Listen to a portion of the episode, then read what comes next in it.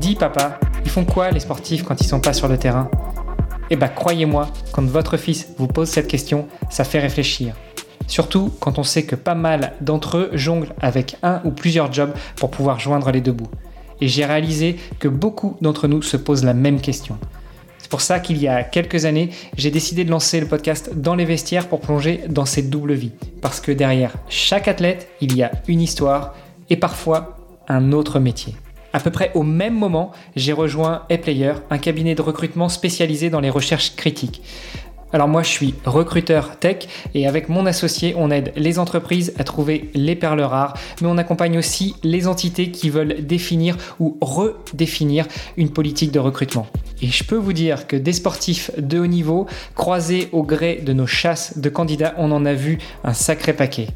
Et oui, parce que encore une fois, vivre de son sport n'est pas si facile quand on n'est pas installé au plus haut des podiums depuis des années. Et encore, comme une marque bien installée, il faut y rester et se réinventer sans cesse. Du coup, à travers les histoires inspirantes de mes invités, je vous propose de découvrir comment on peut répondre à nos enfants qui se demandent encore ce que font toute la journée ces sportifs de haut niveau. Parce que oui, entre sport et entrepreneuriat, il y a beaucoup de points communs. Et avec les JO de Paris qui approchent, c'était le moment de redonner vie à ce podcast. Alors restez après l'épisode, je vous donne tous les détails sur notre invité et je vous invite à aller voir la page sur le site vestiaire.org pour pouvoir le soutenir dans ses projets. Allez, c'est parti pour un nouvel épisode. Salut les sportifs, c'est Hermano et je suis très heureux de vous recevoir pour un nouvel épisode du podcast Dans les vestiaires. Aujourd'hui, on va parler avec une sportive. Bah, on en parlait justement en off, on en rigolait sur euh, Wikipédia. Elle est qualifiée de marin, donc c'est une marin euh, qui a participé notamment aux Jeux Olympiques de Tokyo 2020 en 2021. Enfin bon, vous connaissez l'histoire. Je suis très heureux de recevoir Alban Dubois et non pas Alban. Salut Alban. Salut Hermano. Bon, c'était des, private jokes euh, dont on parlait tout à l'heure, mais euh, hein, le marin, euh, certains t'appellent Alban sur le bateau. tu vas peut-être nous raconter un petit peu pourquoi tout ça. mais déjà, bah, ce que je te propose, vu que toi, tu as du soleil à Marseille, là où tu es pour le dernier jour, alors que moi, j'ai un temps gris à Castres. Bon, ça n'a rien à voir avec la question que j'allais te poser. Ce que je te propose, c'est de te présenter. Dis-nous tout. Qui est Alban Dubois? Je suis une skippeuse qui fait de la voile depuis maintenant quelques années, une bonne dizaine d'années. J'ai participé aux Jeux olympiques à Tokyo en 2021 et maintenant je suis un peu plus sur le circuit professionnel de la voile et je suis quelqu'un qui a toujours de multiples projets plein la tête et, et qui est sur tous les fronts un peu, enfin voilà un peu la description que je peux faire de moi. Bon, tu nous as pas dit quel âge tu avais, alors je sais que ça se demande pas toujours aux femmes, mais là pour le podcast, pour, pour cadrer un petit peu avec qui on discute. Alors j'ai en réalité 31 ans, après euh, ça dépend euh, l'âge que vous me donnez. Puis ça dépend aussi quand est-ce qu'on écoute le podcast, peut-être que, peut que quelqu'un qui l'écoutera dans deux ans euh, se dira tiens, mais elle n'a pas 31 ans. Non, du coup, j'ai 31 ans en 2023. Euh, en 2023, à quelques jours de Noël quand on enregistre, et c'est pour ça, on en parle aussi tout à l'heure, que toi, tu vas partir en vacances, mais à l'inverse des flux habituels. Donc c'est bien, tu ne seras pas trop embêté avec le trafic, toi, normalement. Non, ça devrait aller. Donc euh, moi, je suis lilloise d'origine. Donc pour les fêtes de Noël, je rentre dans le nord pour aller voir la famille. Alors que là, pour l'instant, tu es au pôle France euh, qui se situe à Marseille. Donc tu vois, tu vas faire hop, une ligne droite, mais, mais pour tout remonter. C'est ça. Je vais aller chercher un peu de grisaille et de chaleur humaine. donc tu nous dis là que tu as 31 ans, ça fait une, dizaine d'années que tu fais de la voile, mais que faisais-tu avant? Comment est-ce que tu as découvert le sport? Alors, c'est une bonne question. Alors, j'ai toujours été euh, ultra sportive. J'ai des parents qui nous emmenaient toujours à droite à gauche, qui nous inscrivaient dans, dans les clubs euh, de sport, etc. Euh, donc, j'ai un peu touché à tout quand j'étais plus jeune. Et puis, j'ai commencé l'équitation parce qu'en fait, au début, l'équitation, c'était le sport que je voulais faire. Donc, j'ai pratiqué pendant un peu plus de dix ans l'équitation. J'ai fait euh, un peu de saut d'obstacle, du dressage, mais ce que j'adorais particulièrement, c'était le horseball. Donc, le horseball, c'est un peu comme euh, du basket à cheval, on va dire, pour ceux qui connaissent pas. Et c'est un petit sport euh, un peu de barbare, on va dire, où on a le droit d'arracher le ballon des mains et c'est ultra sportif. Donc ça, ça me plaisait bien. Et en fait, euh, du coup, je faisais l'équitation euh, durant l'année, des quelques compètes régionales euh, le week-end avec des stages. Et pendant les vacances et certains week-ends, Donc après, la tendance est inversée, mais du coup, je pratiquais la voile à Brédune. Donc Brédune, c'est à côté de Dunkerque, c'est dans le nord, c'est pas très loin de Lille. Et hum, en fait, j'ai commencé la voile parce que au début, mon frangin, mon grand frère, voulait commencer la voile et en fait, les parents, ils nous ont tous inscrits au club de voile. Donc c'est comme ça qu'on a commencé. Et au fur et à mesure, ben, j'ai adhéré à ce sport. Donc euh, vraiment tous les week-ends, on allait à la mer pour naviguer. Pendant les deux mois d'été, on naviguait aussi à fond. Et j'ai arrêté l'équitation.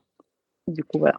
Et j'ai passé mon monitorat de voile euh, en 2011, si je ne me trompe pas, pour ensuite euh, être détecté par le kiné de la Fédération française de voile en 2014 pour intégrer le pôle France Voile en 49 voilà un peu mon histoire. Oh, bah, histoire euh, pas forcément commune. Euh, tu parlais de Bredune tout à l'heure, donc toi tu le vois parce que tu as la vidéo, mais tu vois, j'ai mon petit, euh, j'ai mon petit kakémono du défi que j'ai fait cet été et, je suis parti de Bredune pour arriver jusqu'à Menton. Donc je suis passé au-dessus de Marseille, j'ai traversé Marseille par le, 13e, je crois. Donc c'est des choses qui me parlent. Mais effectivement, c'est pas pas forcément un, parcours euh, classique pour les sportifs de haut niveau. En général, beaucoup commencent très tôt, euh, et puis euh, et puis c'est rare qu'ils se réorientent entre guillemets dans leur sport. Est-ce que avec l'équitation, tu avais des ambitions, des velléités d'aller au plus haut niveau et peut-être les Jeux Olympiques, même si je ne crois pas que le horseball soit un sport olympique? Effet, le horseball c'est pas un sport olympique, mais j'ai toujours été très compétitrice et euh, voilà, mes parents, mes frères et sœurs peuvent le confirmer. Il faut toujours que je sois la première à réussir les choses. Et euh, non, j'avais pas pour objectif, en tout cas quand je faisais l'équitation, d'aller faire du haut niveau, parce que voilà, pour moi, c'était un monde un peu euh, à part. Mais par contre, j'ai fait des études de kiné. Donc j'ai commencé mes études du coup en 2010. Ouais, si je me trompe pas, ça remonte. Et j'ai terminé en 2014. Et en fait, l'idée de faire kiné, c'était de faire kiné pour euh, l'équipe de France de voile. Donc, je voulais quand même euh, aller dans le haut niveau, mais en tant que kiné. Et au final, ben, en, rencontrant euh, Bertrand Guillot, le, kiné de la Fédération française de voile, en fait, il m'a détecté pour faire un projet au niveau, plutôt en tant qu'athlète. Donc voilà un peu comment je suis arrivée euh, dans le milieu. Alors c'est, pas commun d'avoir un kiné qui te repère. Euh, comment est-ce que ça, ça, s'est fait justement? Enfin je sais pas, tu étais à la fin de tes études de kiné, donc tu étais kiné toi aussi. Euh, tu as été le voir, tu as dit voilà, je voudrais prendre ta place. et il t'a dit bah déjà monte sur un bateau, montre-moi ce que ça donne. Et puis finalement il, il s'est dit oula, il y a du truc? Non, pas du tout. En fait, j'étais en relation avec lui pour euh, des histoires de mémoire parce qu'en fait, j'avais envie de faire un mémoire en rapport avec la voile. Bon, ça s'est pas fait parce que c'était un peu trop compliqué à mettre en place, mais euh, il m'a quand même proposé de l'accompagner euh, sur des stages que la Fédération française de voile organise, des stages pour détecter les jeunes, donc les stages espoirs. Donc ça, c'était en juin 2014, donc fin juin, début juillet 2014. Moi, je venais d'être diplômée, donc le diplôme, je l'ai reçu euh, la veille de partir à Quiberon pour accompagner Bertrand. Et en fait, bah en fait, moi, je ne sais pas rester sans rien faire. Donc, quand j'ai vu l'école nationale de voile avec tous les supports et les jeunes qui étaient motivés à naviguer, j'ai voulu aller sur l'eau avec eux parce qu'en fait, les jeunes naviguent la journée. Et, et le soir, ben, en fait, en tant que kiné, on est là pour, pour animer des, des, séances de stretching, pour faire les bilans un peu posturales des, des jeunes, pour euh, soigner un peu euh, s'il y a des blessures, des problématiques, etc. Donc en fait, moi, je, combinais les deux. Donc j'allais naviguer un peu avec les jeunes, et c'est là où j'ai pris, j'ai pris part un peu à, l'esprit de compétition dans le milieu de la voile avec ces jeunes euh, qui étaient déjà avec le chrono et bien au taquet pour prendre des départs, etc. Donc ça m'a plu. Et en fait, j'ai plutôt été détecté parce que euh, j'étais ultra motivée à aller sur l'eau, même quand j'y arrivais pas, je lâchais rien. Je genre à rien lâcher tant que j'y réussis pas. Et aussi, c'est parce que j'avais euh, le gabarit qu'il fallait pour le 49er, parce qu'en fait, euh, à cette période-là, il n'y avait pas vraiment d'équipière qui, qui avait mon gabarit. Et comme c'est un bateau qui est puissant, qu'il faut être un peu grande, un peu lourde, du coup, je, je correspondais un peu aux critères. Donc, c'est pour ça qu'ils m'ont demandé si j'étais intéressée. Donc, je suis allée faire des hum, sélections un peu à Marseille en août 2014. Donc, euh, c'est les batteries de test où on fait un peu de prépa physique pour voir un peu comment on est physiquement, rencontre un peu la psychologue, faire un, point sur le mental, etc. Et à de, et on teste aussi le bateau, bien sûr, parce que je connaissais pas du tout le bateau au début. Et à l'issue de ces deux jours à, Marseille, ben, ils m'ont proposé d'intégrer le, le Pôle France en tant qu'athlète pour un projet Tokyo 2020. le truc de dingue. Donc, euh, tu faisais un peu de voile comme ça de temps en temps euh, entre deux compètes d'équitation. Euh, et puis, et puis tu as fait kiné, tu as eu les bons contacts. on en parle souvent. Hein. c'est aussi souvent une question de réseau, notamment sur l'essence même de ce podcast qui est de comment réussir à financer sa carrière de sportif de haut niveau.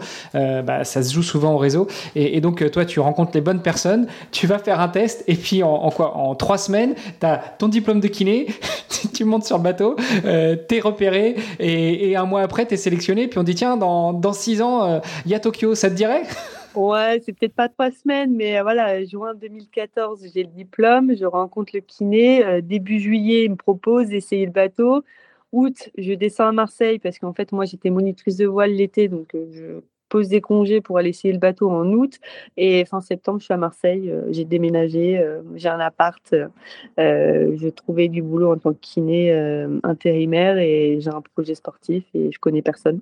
Et j'arrive à l'autre bout de là où j'ai grandi. Ça se passe comment, justement, cette arrivée à Marseille? Parce que j'imagine que tu disais, tu étais sur un stage des, jeunes espoirs, euh, qui avaient déjà le chrono dans la tête, qui devaient certainement avoir les dents très très longues, voir débarquer, alors passe-moi l'expression, je me permets, mais, par rapport à eux, une vieille qui avait déjà un diplôme, qui avait déjà presque une vie professionnelle, qu'on connaissait pas du tout dans la voile, euh, une challenger. Et, ça se passe comment quand tu débarques euh, au milieu de tous ces petits jeunes et que tu es potentiellement une, sélectionnée pour une sélectionnable pour les JO alors, les petits jeunes, on avait quasiment le même âge, à 2-3 ans. voilà. Ah, mais tu sais, à 20 bah, ans, 2-3 ans, c'est 10%, hein, donc c'est énorme. ouais, c'est vrai. Bah, c'est un peu compliqué au début parce que mmh, moi, je ne connais pas du tout la ville de Marseille, je ne connais personne à part les personnes que je côtoie au Pôle France. Donc, il a fallu se créer un réseau à Marseille. Bah, déjà, un peu trouver du boulot, mais en tant que kiné, franchement, on trouve assez facilement. Donc, ça, c'est cool. il a fallu bah, trouver un équilibre entre la vie professionnelle, la vie sportive et puis la vie perso aussi parce que du coup, j'ai laissé toute la famille euh, dans le nord, donc euh, il a fallu un peu trouver ça. Bon, après, j'avais un peu l'habitude parce que j'ai fait mes études euh, à Bruxelles, donc j'étais aussi toute seule, autonome, donc ça m'a quand même pas mal servi. Mais ouais, il y a eu quand même des, des, coups durs. Là, par exemple, je me souviens en 2014, le premier Noël où je remonte dans le nord, ben, j'ai que quelques jours parce qu'il faut que je reprenne le boulot parce que je pouvais pas me permettre. Euh, enfin, déjà, j'avais pas de jour de congé parce que j'avais un planning qui était adapté pour euh, partir en compète. Parce qu'en en fait, je travaillais trois jours par semaine et euh, donc du lundi au mercredi et le reste de la semaine, je m'entraînais. Sachant qu'au travail, là où je travaillais, ils étaient quand même assez vivants. Donc, c'est-à-dire que quand j'étais en déplacement le lundi ou le mardi, je pouvais rattraper mes jours dans la semaine. Mais je ne pouvais pas poser beaucoup de jours de congé pour Noël. Donc, le retour a été très, très, très dur. J'ai failli pas repartir d'ailleurs. et au final, ben, au fur et à mesure des années, ben, j'ai mon mari qui m'a accompagné, dans le sud. Euh, j'ai fait un cercle d'amis. On connaît quand même pas mal de monde. Euh, on a pris vraiment plaisir à faire du bateau, à avoir le soleil quasiment toute l'année voilà, on, est plutôt assez bien implanté maintenant à Marseille depuis une dizaine d'années. Bon, c'est une légende, ça, le soleil toute l'année. Euh, enfin, euh, à Marseille, non, mais par contre, à Lille, il y a aussi beaucoup de soleil. Euh, c'est une légende qu'il n'y a pas de soleil tout le temps. Il pleut, mais il y a du soleil. oui, oui, je blague un peu, mais j'aime bien remonter dans le nord C'est mes racines, donc je, je critique pas, non, j'aime bien. Mais c'est vrai que quand on rentre 15 jours, des fois, on se dit, euh, c'est pas du tout la même luminosité en fait, et c'est ça qui manque. Surtout qu'en tant que euh, athlète euh, et puis voileuse, on voyage quand même pas mal, on est sous, on est tout le temps dehors, donc on a l'habitude d'être dans les pays chauds. Par exemple, nous l'hiver, c'est le Portugal ou les Canaries, les entraînements. Donc le, enfin, le soleil, on le voit toute l'année, quoi. Et franchement, ça joue vraiment sur le moral. On s'en rend compte quand on habite dans le Nord, on s'en rend pas forcément compte, mais une fois qu'on est parti et qu'on a quelques jours de grisage, moi je vois à Marseille quand il pleut, des fois je suis là en mode mais j'ai plus l'habitude, quoi. Et qu'est-ce que je vais faire? Alors qu'on se posait, jamais la question. Ouais, bah, j'ai fait 16 ans au Luxembourg, maintenant je suis à Castres. Euh, c'est vrai que là, maintenant, je me dis, mais mince, comment j'ai fait ces 16 dernières années? Parce qu'effectivement, quand tu as euh, deux jours de mauvais temps d'affilée, tu te dis, ah là là. Bon, on va, on va essayer de ne pas trop choquer nos auditrices et nos auditeurs qui, justement, seraient un petit peu dans la grisaille. On vous envoie quand même plein de bisous, plein de soleil. Euh,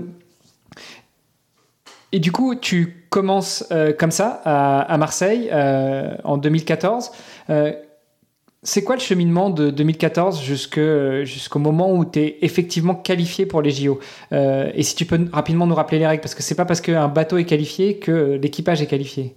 Ouais, c'est ça. Alors c'est un peu compliqué, je vais essayer de vulgariser. Et puis euh, une PO, donc une préparation olympique, c'est 4 ans.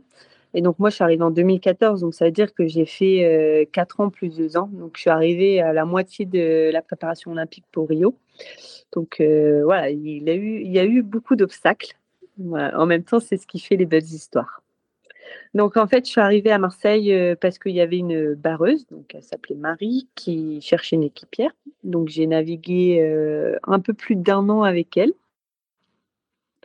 Et puis après, elle a, voulu passer sur un autre bateau. Donc l'avantage de commencer avec Marie, c'est qu'elle a déjà au moins un an euh, de 49er dans les pattes. c'est-à-dire que le bateau, elle le connaît un minimum.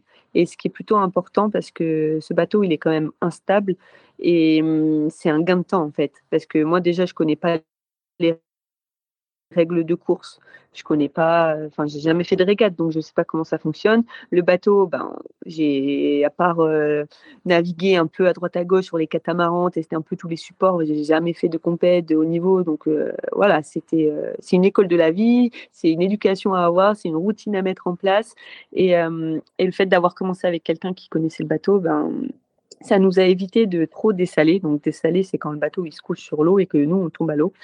Et du coup, c'est un gros gain de temps. Donc, ça, moi, j'ai navigué pendant un an et trois mois, je crois, exactement avec Marie.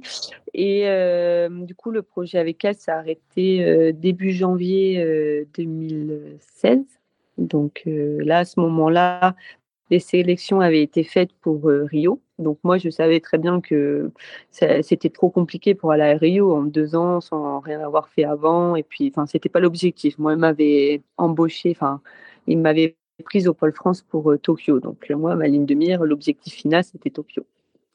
En mars 2016, du coup, je trouve une autre barreuse qui, elle, donc c'est Lily, euh, la barreuse avec qui je partirai, que je vais, enfin, avec laquelle je vais partir euh, au jeu. Euh, elle naviguait avec quelqu'un d'autre à ce moment-là et en fait, elles n'ont pas été sélectionnées pour Rio. Donc, le binôme s'est séparé. Et du coup, on en a recréé un avec Lily en mars 2016.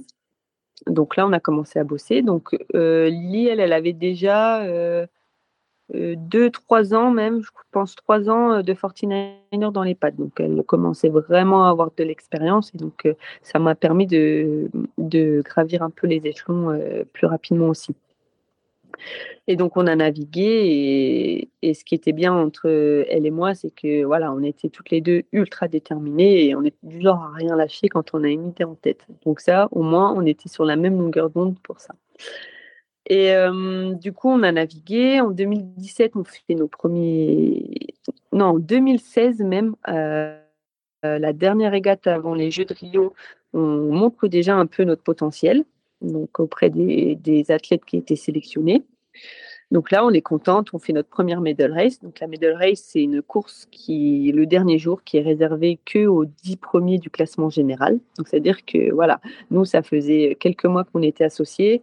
Moi, ça faisait un an et demi à tout casser euh, que je naviguais. Et on se retrouve déjà dans un top 10 à la veille des Jeux Olympiques avec toutes les, les nanas qui sont sélectionnées pour les Jeux. Donc là, on était quand même contente. En 2017, on fait nos premiers podiums en Coupe du Monde. On fait des podiums en championnat de France. Après, bah, voilà, il y a quelques petits podiums ou des belles perfs qui, s'additionnent. Notre, notre préparation olympique est un peu euh, comme la mer. Quoi. Il y a des hauts, il y a des bas. Surtout l'hiver, il y a plutôt des bas. Ou avec ma coéquipière, ben, c'est un peu compliqué. Voilà, elle, vient de la Guadeloupe, du coup, euh, l'hiver, c'était un peu rude pour elle. Donc, il y a eu beaucoup de bas euh, chaque hiver. Donc il a fallu rebondir, trouver des solutions pour continuer à naviguer et progresser. Et puis en fait, dans le monde de la voile, c'est qu'il n'y a pas que la nave qui compte, donc l'entraînement sur l'eau, il y a aussi euh, tout ce qui est préparation du matériel à côté. Donc nous, on recevait des bateaux neufs, donc il fallait les préparer, des, voiles neuves, donc il fallait les mesurer, euh, tout ce qui est tactique, on peut travailler à terre, euh, tout ce qui est météo, on travaille à terre. Donc en fait, on n'a pas le temps de s'ennuyer. Il y a la prépa physique, enfin il y a tout qui va avec. Donc voilà. Et là, du coup, on a la première sélection à partir de 2018 c'est pour essayer d'avoir le ticket pour la France. En fait, il faut que la France soit sélectionnée et une fois que la France est sélectionnée, la Fédé choisit l'équipage en fonction des modalités de sélection. donc là, c'était en août 2018 à Russe, au Danemark. On fait un super mondial malgré l'hiver qu'on a passé un peu de pause pour blessures, etc. Et on revient bien dans le match pour euh, cet objectif de saison. Sauf qu'on fait 13e au mondial alors qu'on était, euh, était classé dans le top 10. Et donc, du coup, euh, on rate de deux places la sélection de la nation. Parce qu'en fait, il y avait huit places en jeu à ce moment-là. Et donc, euh, on rate de deux places parce qu'il y avait, il y avait deux équipages danois, je crois, devant. Et, du coup, en fait, c'est un ticket par nation. Donc, ça peut se décaler dans le classement. Donc là, on se dit, bon, bah, c'est fait, tant pis. Il y a d'autres. Euh, il y a d'autres opportunités où il y aura d'autres tickets pour les jeux à gagner. On arrive en fin 2019, au mois de décembre, au mondial en Nouvelle-Zélande. Il y a un ticket à gagner pour la France. Et là, ben, on fait notre pire mondial, on rate, enfin voilà, on passe à côté du mondial. On fait 19 sur une, je pense qu'on devait être une soixantaine de bateaux, mais ça suffit pas à sélectionner la France. Et on a euh, un équipage, donc nos adversaires, qui sont euh, mieux placés que nous, qui sont 16e si je ne me trompe pas. Donc euh, un peu devant, mais pas non plus ultra loin. Et en fait, elle rate d'une place la sélection pour avoir le ticket. Donc, c'est-à-dire qu'en 2019, décembre 2019, la France n'est toujours pas qualifiée. Donc euh, là, on s'est dit, euh, là, euh, c'est un peu mal barré, voilà, sachant que il reste un ticket européen qui, est en jeu. Et après, bah, il y a les, tout ce qui est Océanie, donc Nouvelle-Zélande, Australie, etc. Ils ont un certain nombre, enfin, ils ont, je crois, encore un ticket euh, pour eux. Sauf que euh, toutes les nanas de, ce continent-là sont déjà sélectionnées. Donc, ça veut dire que on a une deadline. Et si, euh, je crois que c'était début février, si le, je sais pas, je vais dire une date au hasard, mais le 3 février, il n'y a pas d'autre équipage d'un autre pays de ce continent-là qui se présente, et eh ben, le ticket, il va pour la liste d'attente. Donc la France est première sur la liste d'attente. Donc 2020, on arrive en janvier-février, on est en Australie, il y a un mondial. Donc là, on a enchaîné quand même deux mondiales euh, coup sur coup euh, ultra rapprochés. C'est mentalement, c'est très très dur. Et euh, bah là, les inscriptions sont closes et du coup, on voit qu'il n'y a pas de, il n'y a pas d'autres personnes euh, du continent euh, qui, se présentent. Donc, ça veut dire que le ticket, il va pour la France. Donc là, on se dit, bon, la France est sélectionnée. OK, on a eu le ticket de rattrapage, on va dire, mais la France est sélectionnée. On fait le mondial. Et là, on fait la perf, la perf euh, qu'il fallait faire, quoi. On fait quatre mondiales.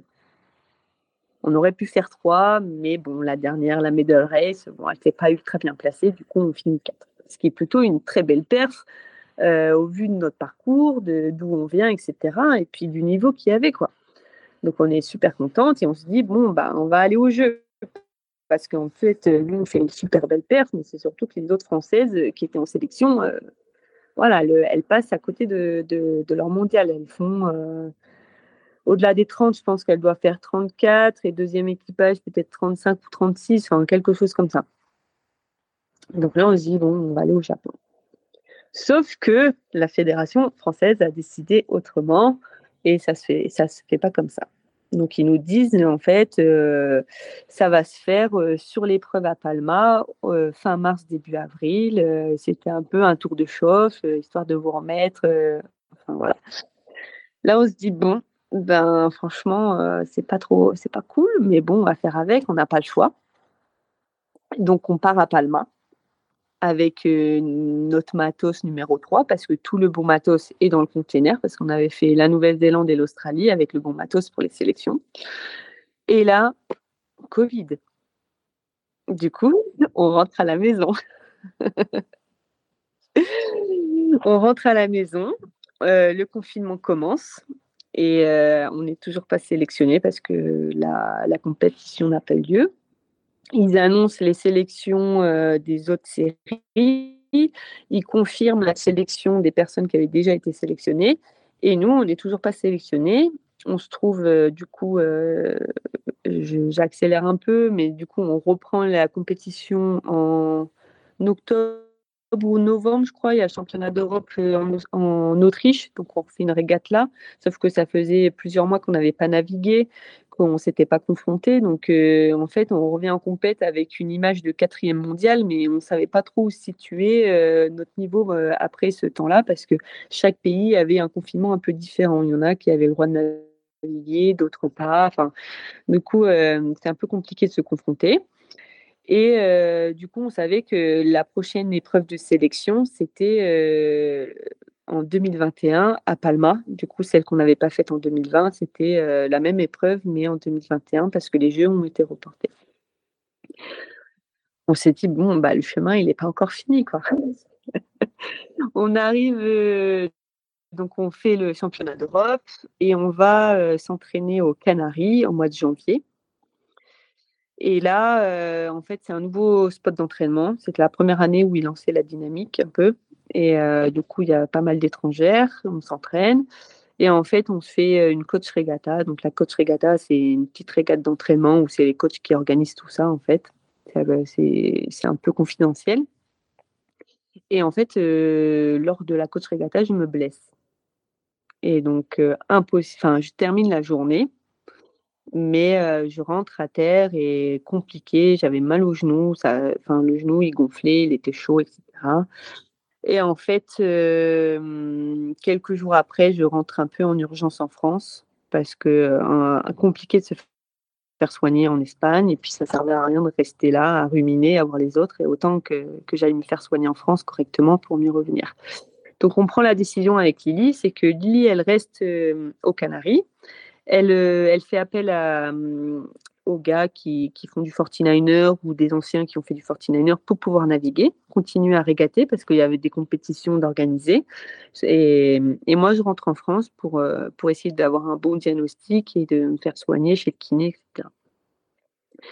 Et euh, donc, entre-temps, pendant que moi je suis en France et elle, elle est en train de s'entraîner, euh, on continue à échanger. Donc, tout, tout, ce qu'elle fait sur l'eau, elle enregistre. Du coup, moi, je me fais des podcasts tous les jours on s'appelle tous les jours pour suivre, euh, pour savoir ce qu'elle a travaillé, etc. Histoire de ne pas, perdre, de pas perdre la main et puis de continuer, moi, à faire la visualisation mentale pendant ce temps-là, histoire de continuer à naviguer, euh, même chez moi. Et euh, donc, au fur et à mesure, là, on arrive début février, mi-février, on va dire, et il se trouve que Palma est annulé, l'épreuve de Palma est annulée. Donc, on s'est dit, bon, ben mince, comment on va faire? Il y avait une épreuve juste après à hier, dans le sud, donc, euh, euh, ils avaient dit, bon, c'est pas grave, on fera les sélections hier. Sauf que hier est annulé. On arrive euh, fin, fin février, enfin mi-février, fin février, on est.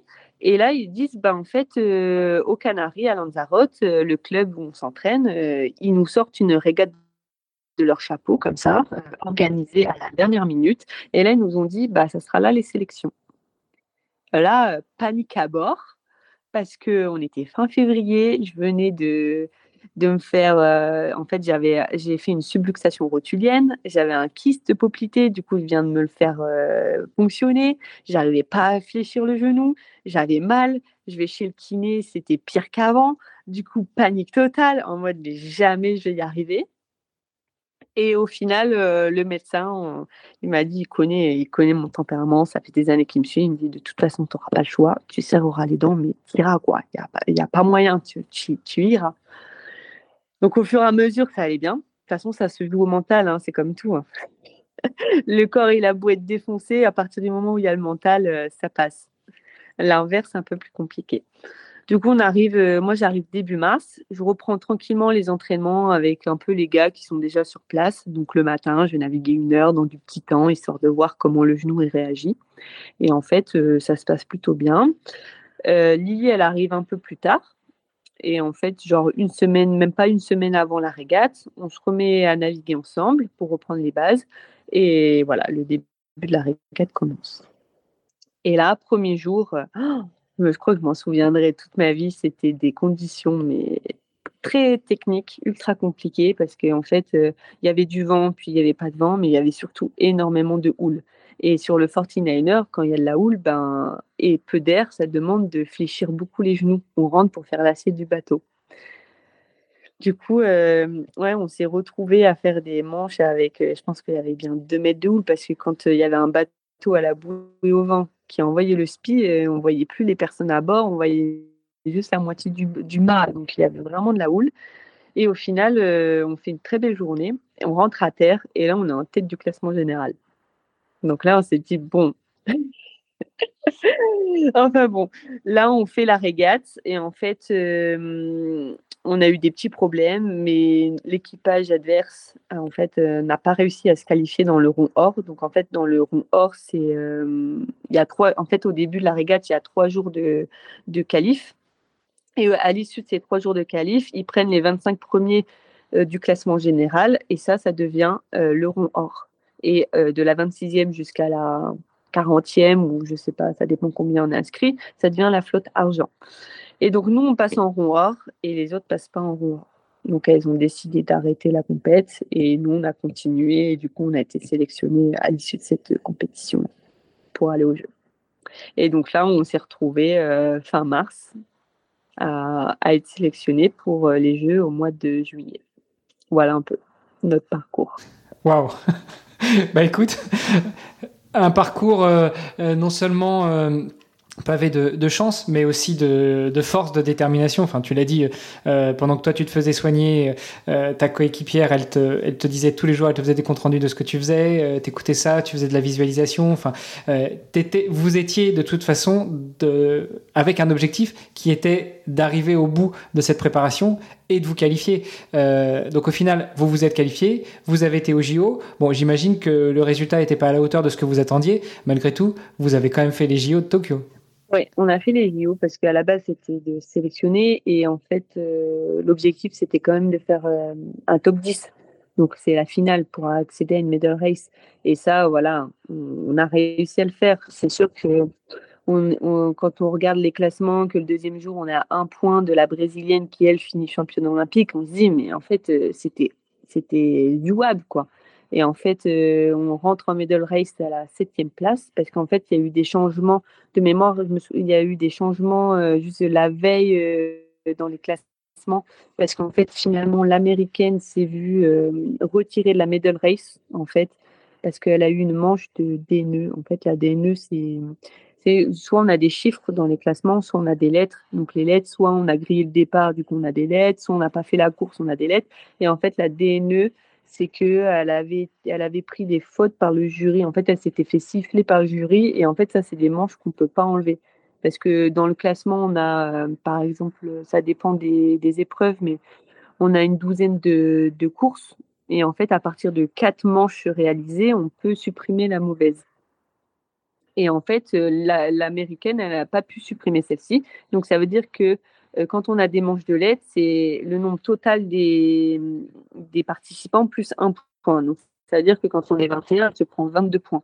C'est 22 points, c'est énorme, sachant qu'elle ne peut pas la retirer de son, de son total. Donc au final, euh, on a regagné une place à la veille de la medal race et elle, elle est sortie des 10 premiers. Et voilà, donc on rentre en médaille en septième place et on finit neuvième parce que on n'a pas trop bien réussi la dernière euh, course, sachant que c'est une course qui avait été décalée déjà parce que elle devait avoir lieu la veille, mais il n'y avait pas de vent, donc du coup mentalement on était on était prête pour le la veille. Là, il a fallu euh, savoir relâcher, mais pas entièrement parce que c'était pas encore terminé. Et du coup, ça a vraiment joué avec nos nerfs. Parce que du coup, on comprend en, pointillé, et on va pas trop s'attarder là-dessus, mais sur les JO en particulier, c'est combien de temps, combien de jours de, de courses, de régates que vous, où vous restez sur le pont? Sur le pont, où vous restez au taquet. Alors, euh, nous, c'est une semaine que ça dure, sachant que euh, au jeu, c'est un peu un format spécial parce que d'habitude, c'est une semaine et on enchaîne, sauf qu'au jeu, il y a des jours de pause, des jours de réserve, en fait, comme ils appellent. Ça permet de, s'il y a un jour où il n'y a pas de vent, bah, ça permet de pouvoir rattraper, histoire de faire le, bon nombre de, courses qui est prévu. Donc, ça veut dire qu'on va euh, régater, donc une journée déjà, c'est trois manches. Donc, une manche, c'est à peu près une demi-heure. Donc, euh, les deux premiers jours, on fait nos trois manches. Donc, euh, en plus, il y a eu du vent les deux premiers jours parce qu'il y avait un typhon qui est passé pas très loin. Du coup, on a eu du vent et de la vague, surtout le deuxième jour. Après, on avait un jour de réserve. Et après, je me souviens plus trop, mais euh, je sais, je sais plus s'il y avait deux ou trois jours de, de, de qualif. Je pense qu'il y avait trois jours de qualif. Du coup, il y a encore un jour de qualif, après un jour de finale, un jour de pause, un jour de finale, un jour de pause et la medal race. En gros, c'est à peu près ça. Quoi. Du coup, ça dure une grosse semaine. Oh, c'est presque aussi long que le Tour de France. ouais, voilà, c'est ça. Ça dure une grosse semaine. Sachant que euh, après, y a, on arrive, nous, on est arrivé euh, à peu près deux semaines avant les Jeux, histoire de naviguer sur le bateau, de bien monter le bateau, parce qu'en fait, euh, les containers avaient été envoyés avant les sélections, donc ça veut dire que le matériel qui était dans le container, le bateau, on ne le connaissait pas. On a eu un peu la surprise en arrivant là-bas, parce que la Fédé avait chargé tout ça euh, en pariant que notre série allait être sélectionnée, et du coup, ils ont envoyé un, bon bateau euh, dans le container. Donc on arrive, on découvre, il faut un peu le, préparer euh, à notre façon, donc ça demande du temps. naviguer pour connaître le plan d'eau. Il y a des petites manches d'entraînement qui sont organisées, donc participer à ça. Et puis voilà, se préparer aussi à la chaleur parce qu'il faisait beau, il faisait chaud là-bas, donc on s'était préparé en amont, mais c'est quand on arrive là, malgré la préparation, bah, c'est quand même puisant en énergie, donc c'est histoire de combiner tout ce qu'on a à faire sans non plus cramer euh, pour euh, le début des jeux. Bon, et, et tout ça, bah, on l'aura compris, ça demande de la détermination, euh, du temps et le temps, c'est de l'argent. Comment est-ce que tu finances tout ça à partir de, 2014, quand tu rentres au Pôle France? Alors, tu l'as dit, 2014, tu rentres au Pôle France, tu as un boulot euh, un peu à mi-temps, enfin, ou du moins, tu arrives à t'organiser. Euh, est-ce que ça dure tout le temps? J'imagine que l'année des Jeux, bah, du coup, tu mets en pause. Euh, beaucoup, en 2020, ils ont mis deux ans en pause parce que Covid et donc euh, finalement les JO c'est en 2021. Enfin, comment est-ce que tu t'es organisé avec tout ça pour financer ta carrière, financer ta course à la sélection pour les Jeux et après aller aux Jeux? Alors, euh, moi j'ai du coup travaillé en 2014, donc ça me permettait un petit peu de, financer. Après, je suis arrivée dans une série où ils recrutaient pas mal de femmes parce que l'idée, c'est quand même de faire la parité. Et donc, on avait quand même des avantages. On avait la Fédé qui nous prêtait du matériel, donc ça permettait de réduire quand même les frais et de ne pas avoir à avancer, euh, euh, je sais pas, 15, 20 000 euros, ça dépend le, bateau, euh, quel bateau on achète, si on, achète de l'occasion ou du neuf. Mais du coup, ça a permis de, faire un peu d'économie sur ce plan-là. Et, et, moi, le boulot, ça me permettait de financer un peu les déplacements à droite à gauche. du coup, ce boulot-là, je l'ai gardé euh, en fait un an, un an et trois mois quasiment. Et quand j'ai arrêté avec euh, ma première coéquipière, j'ai arrêté mon boulot aussi. Du coup, je me suis retrouvée euh, sans projet sportif et sans boulot à ce moment-là, mais j'étais en transition parce qu'en fait, le, coach du coup national croyait un peu en mes capacités. Du coup, il avait essayé de trouver un arrangement pour avoir une CIP auprès euh, d'une clinique de rééducation à Marseille, pas très loin du, pôle. Donc CIP, c'est Convention d'insertion professionnelle, c'est euh, ce fameux contrat qui permet aux, sportifs d'avoir ce double projet professionnel et sportif et qui euh, permet aussi d'avoir des aménagements en termes de, temps de travail. Ouais, en fait, une CIP, c'est un contrat tripartite. Du coup, il y a la Fédération française de voile, il y a l'employeur et la direction régionale jeunesse et sport qui interviennent. En gros, on a un contrat temps plein, mais euh, moi, par exemple, j'avais une CIP à 50%, donc je travaillais 50% du, temps. Donc, euh, tu es payé temps plein, mais tu travailles 50% du temps et l'autre 50% du temps, ben, c'est consacré à tes entraînements. Donc, tu es un peu rémunéré, on va dire, pour, pour, pour naviguer. Et après, ben, en fait, quand, dès que tu montes en niveau, donc là, pour cette PO, donc pour cette préparation olympique pour 2024, c'est un peu différent. Mais nous, c'était, tu montes en niveau, tu fais des perfs. Du coup, plus tu montes en niveau, plus tu fais des perfs, plus tu as de l'aide. Et en fait, quand tu arrives en équipe de France, ben, tu as quasiment tout je vais pas dire tout, mais tu as une énorme partie qui est financée quand même par la Fédé. Et à côté, euh, du coup, avec Lily, on avait quand même trouvé pas mal de partenaires et donc on est arrivé à se, à s'autofinancer le projet euh, comme ça. Et on était assez débrouillards et à essayer de trouver des. Enfin, moi, j'avais même euh, des fois créé des bracelets avec des épissures ou fait des paniers garnis, etc., histoire de vendre et avoir un peu de, d'argent pour financer des parties de projet, etc. J'avais même mes collègues de boulot qui, qui, me filaient un coup de main et tout ça. Quoi. Donc, ça, c'était, c'était cool. Les patients, j'avais fait, j'avais fait des t-shirts du team, ils ont acheté des t-shirts. Du coup, euh, on avait vraiment beaucoup de monde qui nous soutenait derrière. Donc ça, c'était, important, quoi, de se sentir soutenir, de dire, bah, on n'est pas tout seul et il y a tout le monde qui croit en nous. Donc ça, c'était cool. Et donc, euh, ouais, on a trouvé des, partenaires qui ont permis de, en plus de ce que la Fédé nous met à disposition et nous allouer comme des bourses, euh, de, de, pouvoir faire notre saison. Et puis, en tant que licencié, on a quand même, moi, je suis licenciée dans le Nord, à Gravelines. Et euh, du coup, on a, j'ai des aides quand même de la région, de la ville, du club.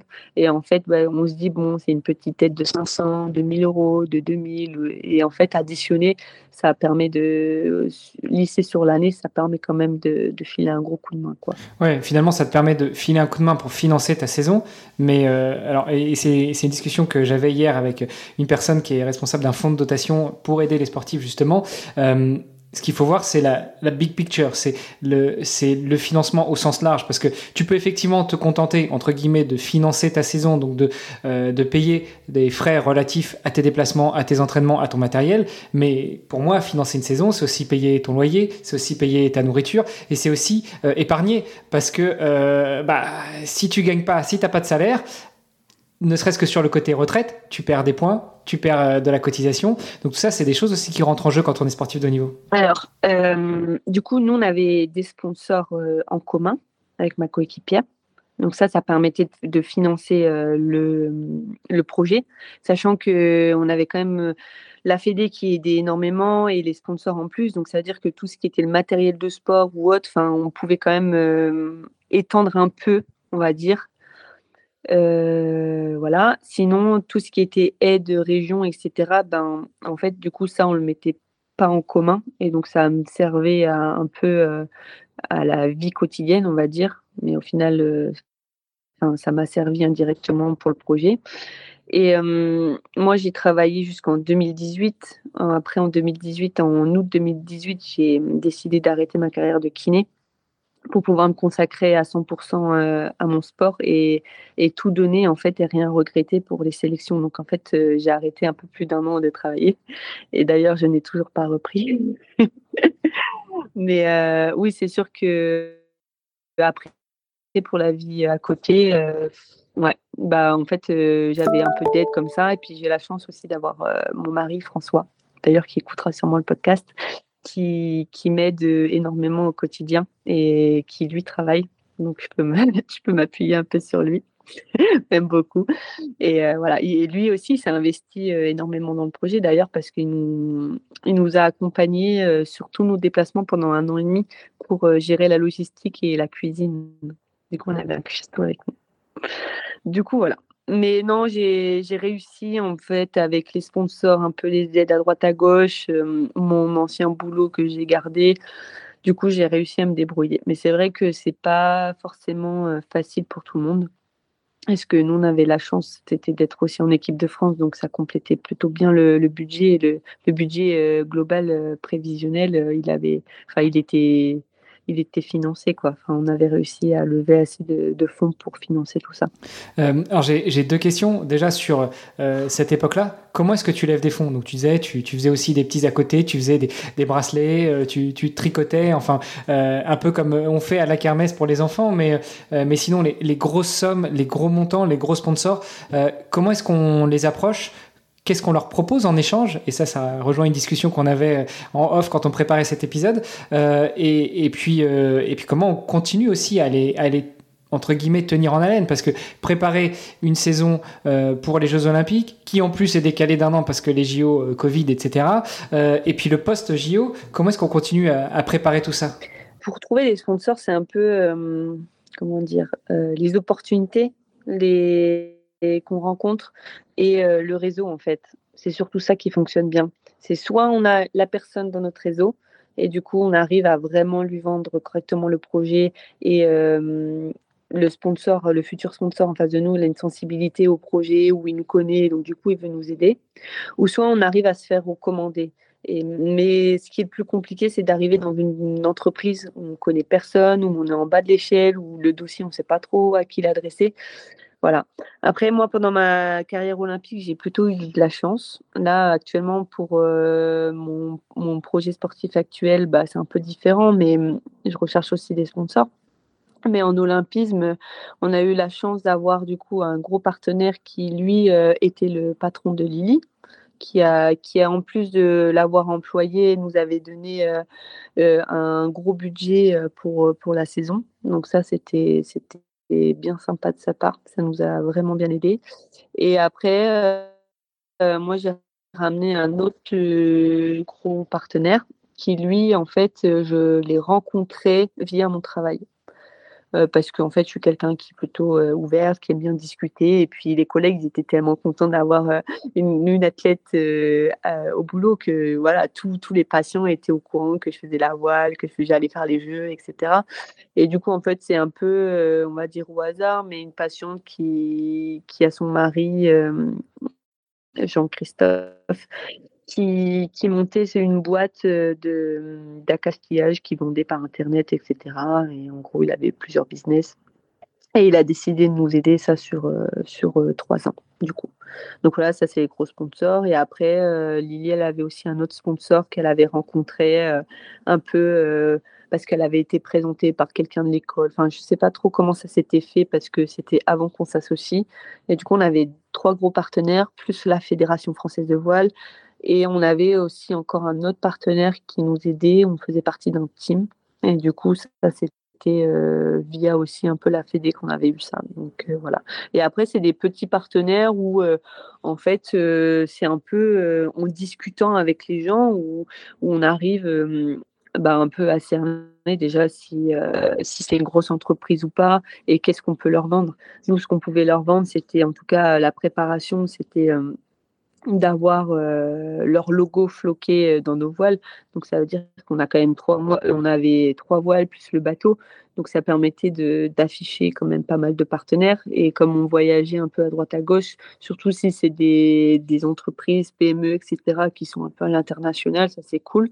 Après, c'est du bouche à oreille aussi, où, euh, nous, on va recommander l'entreprise euh, auprès d'autres athlètes, etc., où on va essayer de d'organiser par exemple le, site d'accastillage où on essaie d'avoir euh, des réductions si tu viens de ma part, etc. Donc c'était un peu quand même de l'entraide entre, euh, entre athlètes.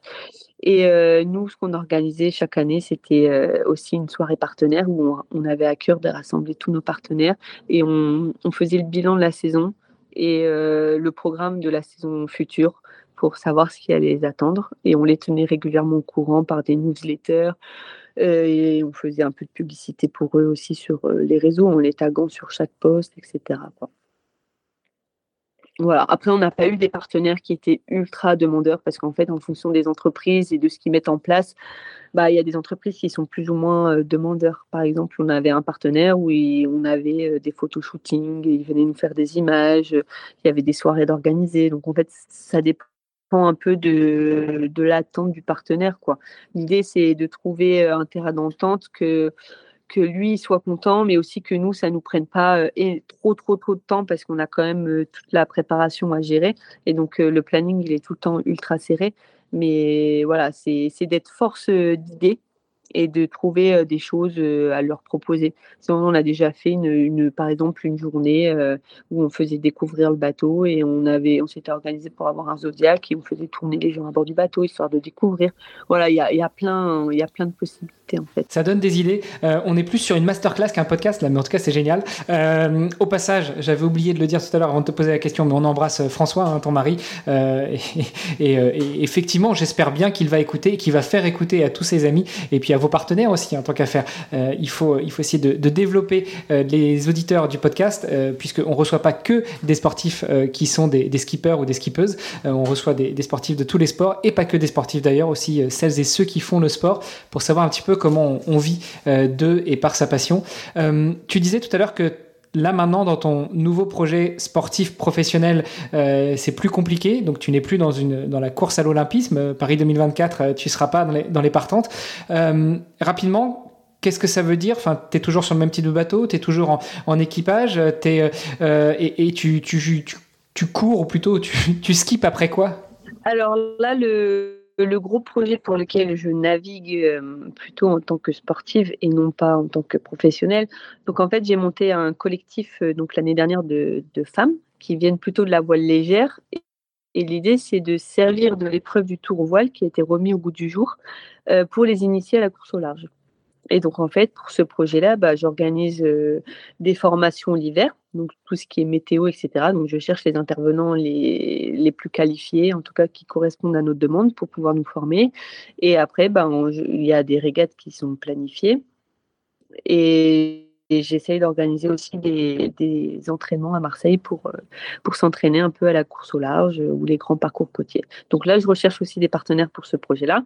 Mais comme on est en 2024, qu'il y a les Jeux Olympiques euh, en France et surtout la voile à Marseille, ben, c'est un peu compliqué parce que toutes les entreprises veulent euh, plutôt sponsoriser un équipage qui va aller aux Jeux qu'un équipage qui fait le Tour de France à la voile sachant que euh, ce qu'on avait dit, c'est que pendant les Jeux, en fait, euh, c'est un peu compliqué d'afficher les partenaires, parce qu'en fait, nos partenaires, on les affiche vraiment en amont pendant toute la saison, etc. Mais pendant la période des Jeux, il y a une, réglementation qui est assez stricte où on n'a pas le droit d'afficher les partenaires. Donc en fait, les, enfin, les chefs d'entreprise qui veulent sponsoriser, ils ne savent pas ça au début. Ils pensent euh, être affichés pendant la période des Jeux, mais en fait, il n'y a, pas, il a pas cette affiche-là. Quoi. Parce qu'en fait, on a une règle, la règle 50, qui est de la, de la charte olympique, en fait, qui va définir un peu euh, tout ce qui est la publicité euh, au niveau des articles de sport pendant la période des Jeux. Et donc ça, euh, en gros, c'est c'est environ dix jours avant l'ouverture des Jeux et dix jours après, après la, la, clôture des jeux. En fait, euh, la communication sur les réseaux, bah, elle est assez stricte. On n'a pas le droit de faire euh, tout ce qu'on veut. Euh, les, les, les, grosses marques, donc écrit en gros sur les vêtements, il faut que ça soit floqué. Donc, il ne faut pas qu'on les voit. Sur le bateau, on a le droit de rien avoir. Donc, voilà. Moi, je propose un projet, un projet sportif où on a le droit d'afficher autant de fois qu'on veut et pour toutes les régates partenaires. Oui, parce que c'est ce que j'allais dire. Ça, c'est quand tu es dans l'olympisme, quand tu es olympienne ou olympien, euh, tu, tu, dois te soumettre à ces règles-là euh, quand tu es dans la course, hein, pas quand tu es un, ancien olympien ou une ancienne olympienne. Euh, mais par contre, quand tu fais des projets sportifs autres que euh, tourner vers l'olympisme. Euh, et notamment, euh, enfin, si on parle de voile et si on parle du littoral, pendant les JO, on ne pourra pas empêcher aux gens d'aller se balader sur la plage, d'avoir des gargotes et autres. Là, il sera possible d'afficher quand même ses partenaires si, c'est pas des, si on n'est pas sur une compétition de, des Jeux olympiques. En fait, si on est sur le site olympique, déjà, l'accès, il est réglementé, il est sécurisé que ce soit pour les athlètes ou même pour euh, les spectateurs. Et pareil, tu n'as pas le droit de, te balader avec une, euh, une banderole avec tes partenaires ou autre. Ça, c'est sûr, tu n'as pas le droit. Après, euh, la réglementation pour les athlètes, elle est quand même beaucoup plus stricte parce qu'ils passent à la télé. Donc ça, c'est sûr, ils veulent pas. Et en fait, les, les jeux, c'est c'est pas censé être des professionnels qui qui vont et on n'est pas censé faire de la publicité. Donc voilà, il n'y a que les partenaires euh, clés les gros partenaires des Jeux qui seront affichés. Mais sinon, tes petits partenaires, ils ne le sont pas. Mais ça, c'est vraiment la règle spécifique pour les Jeux Olympiques. Après, pour le, reste des courses en voile, que sur tous les autres circuits, il n'y a, pas, cette règle-là. Et justement, quand on est sur un projet olympique, comment ça se passe pour rétribuer, entre parenthèses, ces, partenaires Tu l'as dit, il y, a, y a plein de possibilité de, de, de, rendre un peu euh, ce que, ce que, les partenaires font pour vous. Euh, malgré tout, comme tu dis, il y en a beaucoup qui pensent qu'ils vont avoir leur logo affiché euh, partout au niveau des Jeux Olympiques. donc j'imagine que vous les prévenez quand même en amont avant de signer le contrat, mais, mais ça peut être un problème aussi de, de, vouloir soutenir des, des, des, sportifs qui savent pas forcément la règle ou qui oublient de prévenir leurs partenaires et de se retrouver au moment des JO où tu vois un sportif habillé tout en blanc ou tout en noir, enfin dans le survêt de, la nation, mais avec aucun, aucun des logos du partenaire. Oui, bah de toute façon, en fait, quand tu vas au jeu, tu as une dotation de vêtements et ça, c'est sûr que tu n'as pas le droit de floquer.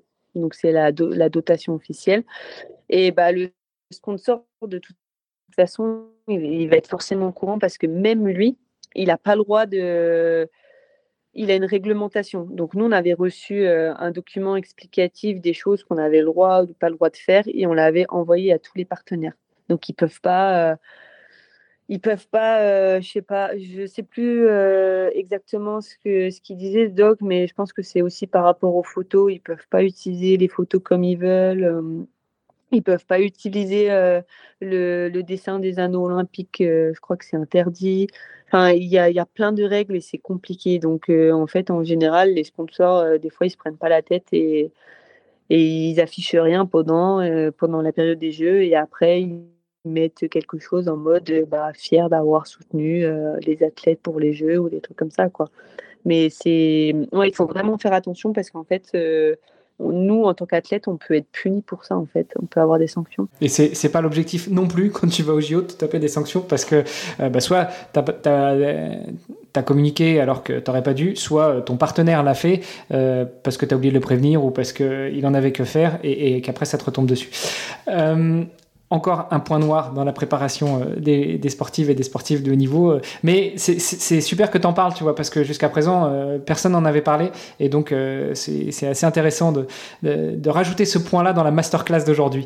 Alban, on arrive sur la fin de, de, cet épisode. Il y a une question que j'aime bien poser à mes invités. si tu pouvais te projeter, alors on est un peu euh, dans la science-fiction, hein, mais si tu pouvais te projeter euh, en 2014 euh, à, côté de la, petite Alban là, de, 20 ans qui, va, qui va découvrir, enfin qui va monter sur le bateau pour la première fois avant d'être repéré par le kiné, qu'est-ce que tu penses que la Alban de 2014 te dirait en te voyant et en sachant que ça va être elle dix ans après et, et, tout le parcours que tu vas avoir? Ben, c'est une bonne question. Alors, je pense que la Alban de 2014 qui voit la Alban de 2023 dirait Je suis fière de ce que tu as accompli. Parce qu'au final, le chemin, il n'était pas facile et, j'ai réussi à aller jusqu'au bout et voilà, à me tenir à mes objectifs. Et, et la Alban de 2023, si elle était à côté de l'Alban 2014, je dirais fonce. Franchement, t'as rien à perdre. Voilà. Fonce, mais fais gaffe à ton genou en 2020. Fais gaffe à ton genou, ouais. c'est le début de la vieillesse en fait en 2020. Oh, oui, bien sûr. Euh, on, va, revenir sur les sujets de l'âge. Merci beaucoup Alban euh, pour, euh, pour tout ça, pour toutes ces infos. C'était vraiment une, une, vraie masterclass aujourd'hui. si on veut te suivre, te soutenir, abonder à ton, à ton projet, à ton collectif, comment ça se passe? Où est-ce qu'on te contacte? Sur Facebook ou LinkedIn, c'est Alban Dubois Oli, donc O-L-Y, ça veut dire olympienne, ou sur euh, Insta, euh, si vous voulez suivre les projets 100% euh, voile, c'est Marcel Selling Team. Donc Marcel, c'est Mars comme Marseille, apostrophe E2LES, plus loin, c'est Team. Et donc là, il y aura toute l'actualité de, du projet, de, de l'équipe ou même euh, de mes projets pro en voile. Il y a tout là.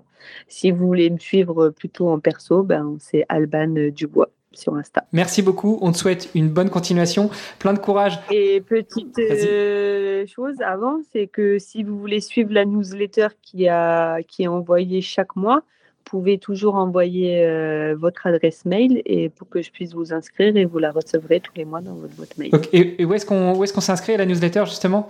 Tu m'envoies ton adresse mail soit par, euh, enfin le mieux c'est Insta parce que c'est là où je suis le plus euh, réactive tu m'envoies sur le compte Marcel, Marcel Selling Team ton adresse mail en mode je veux m'inscrire à la newsletter et je te rajoute et tu la recevras. Ok, super. Eh ben écoute, euh, on mettra tout ça dans les notes de l'épisode. Merci encore pour euh, cette, euh, cette belle journée, ce, bon moment passé avec toi. je te laisse aller écrire tes courriers parce que tu me disais juste avant de nous lancer que tu cherchais l'inspiration. J'espère que d'avoir repassé toutes ces années en revue, ça va t'aider justement. et puis, on reste en contact et je passerai peut-être faire un petit coucou du côté de Marseille. Eh ben, écoute, tu me préviens et je te ferai visiter la future marina olympique. Waouh, quel honneur, super. Merci beaucoup, Alban. À bientôt. Merci à toi. À bientôt. Bonne journée.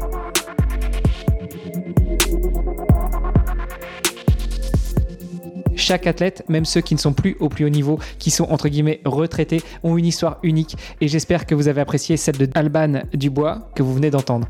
Si son parcours vous a inspiré, eh bien rejoignez-nous sur les réseaux sociaux du podcast pour en discuter. Tous les liens sont dans les notes de l'épisode. Pour en découvrir davantage sur Alban Dubois et tous les autres sportifs du podcast et les soutenir dans leurs défis, eh bien visitez le site vestiaire.org. On a besoin de vous, chaque euro compte et 100% des dons sont directement reversé aux athlètes. Le podcast Dans les vestiaires met en lumière ces héros du sport et ils ont besoin de votre soutien. Et le plus simple, c'est de partager leurs histoires pour les aider à briller sur la scène internationale. Et puis comme ça, bah, tout le monde fera un peu partie de cette superbe aventure sportive et philanthropique. Partager leurs épisodes, ça nous aide et ça les aide surtout eux. Allez, sportez-vous bien, entraînez-vous bien et on se retrouve bientôt pour un nouvel épisode. Salut les sportifs